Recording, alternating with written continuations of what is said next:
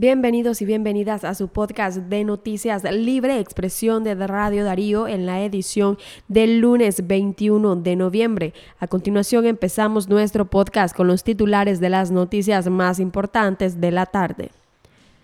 Medardo Mairena en condición deplorable. Minet no reconoce la deserción escolar en Nicaragua hijo de exalcaldesa sandinista de Managua, va rumbo a los Estados Unidos. Y en la noticia internacional, accidente aéreo en Colombia deja al menos ocho muertos. Y de esta manera iniciamos con el desarrollo de nuestras noticias. Medardo Mairena en condición deplorable. Con 81 libras menos encontraron los familiares del preso político y líder campesino Medardo Mairena, después de conciliar una visita en las celdas del Chipote la mañana de ayer, domingo 20 de noviembre, luego de casi tres meses sin verlo, donde se visibilizaron sus problemas de salud. Nos duele mucho verlo en estas condiciones inhumanas en las que se encuentra, incomunicado e injustamente privado de su libertad expresaron los familiares del reo de conciencia, quien fue sometido a tortura psicológica al privarle las visitas familiares. Mairena pasó más de un mes en huelga de hambre exigiendo que le sacaran de la celda de castigo donde lo tenían y no le dejaban salir al sol. Logró que se le quitara el castigo, pero su salud empeoró por la pérdida de peso. Dolores en la rodilla y problemas de circulación son los padecimientos del líder campesino de 45 años y los familiares denunciaron que incluso necesita nuevos medicamentos para contrarrestar sus enfermedades.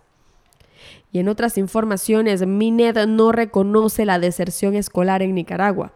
Aunque en escuelas e institutos públicos de todo el país también se vivió el drama de la migración en este 2022, la ministra de Educación de Nicaragua, Lilian Herrera, no reconoce que haya deserción escolar por esta causa.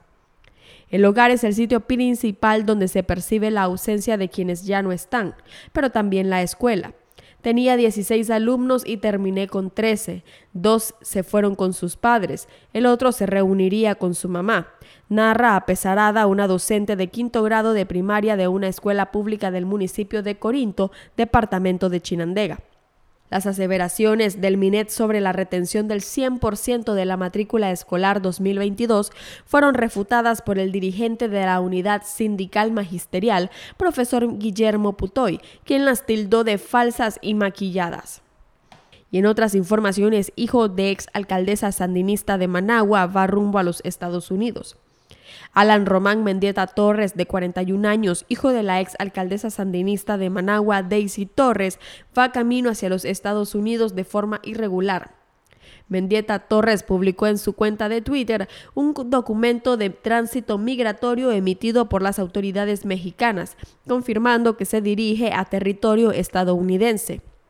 El hijo de la exalcaldesa de Managua, Torres, solicitó el permiso en el estado de Oaxaca, en México, frontera con Guatemala, el cual le fue entregado por las autoridades mexicanas el recién pasado viernes 18 de noviembre. Capturan a dueño de tiendas SIR en Costa Rica. El organismo de investigación judicial de Costa Rica confirmó este lunes la detención de un ciudadano de nacionalidad china, dueño de las tiendas SIR, donde se realizaron agresiones físicas en contra de dos trabajadoras supuestamente de origen nicaragüense. El sujeto tiene 26 años y según esta institución es de apellido Lin, quien es el propietario de las tiendas SIR. Lin tenía una orden de captura ordenada por la Fiscalía del Primer Circuito Judicial de San José, Costa Rica. Nicaragua es un país sin futuro, dice analista. Daniel Ortega y Rosario Murillo no reconocen su mala gestión como gobernantes, dice el sociólogo nicaragüense Miguel España a la prensa digital de Nicaragua. Negó su mala gestión cuando estallaron las protestas sociales en abril de 2018. Negó que hubiera riesgo cuando inició la pandemia de COVID-19 y ahora niega que su desgobierno sea el causante de la fuente de migración nicaragüense, sobre todo hacia Estados Unidos, expuso. El analista detalla que el gran flujo de migrantes saliendo de Nicaragua está dejando sin futuro al país, porque se están yendo buenos profesionales y obreros, lo cual es una gran pérdida porque formarlos significa un gran costo social, económico y cultural, destacó.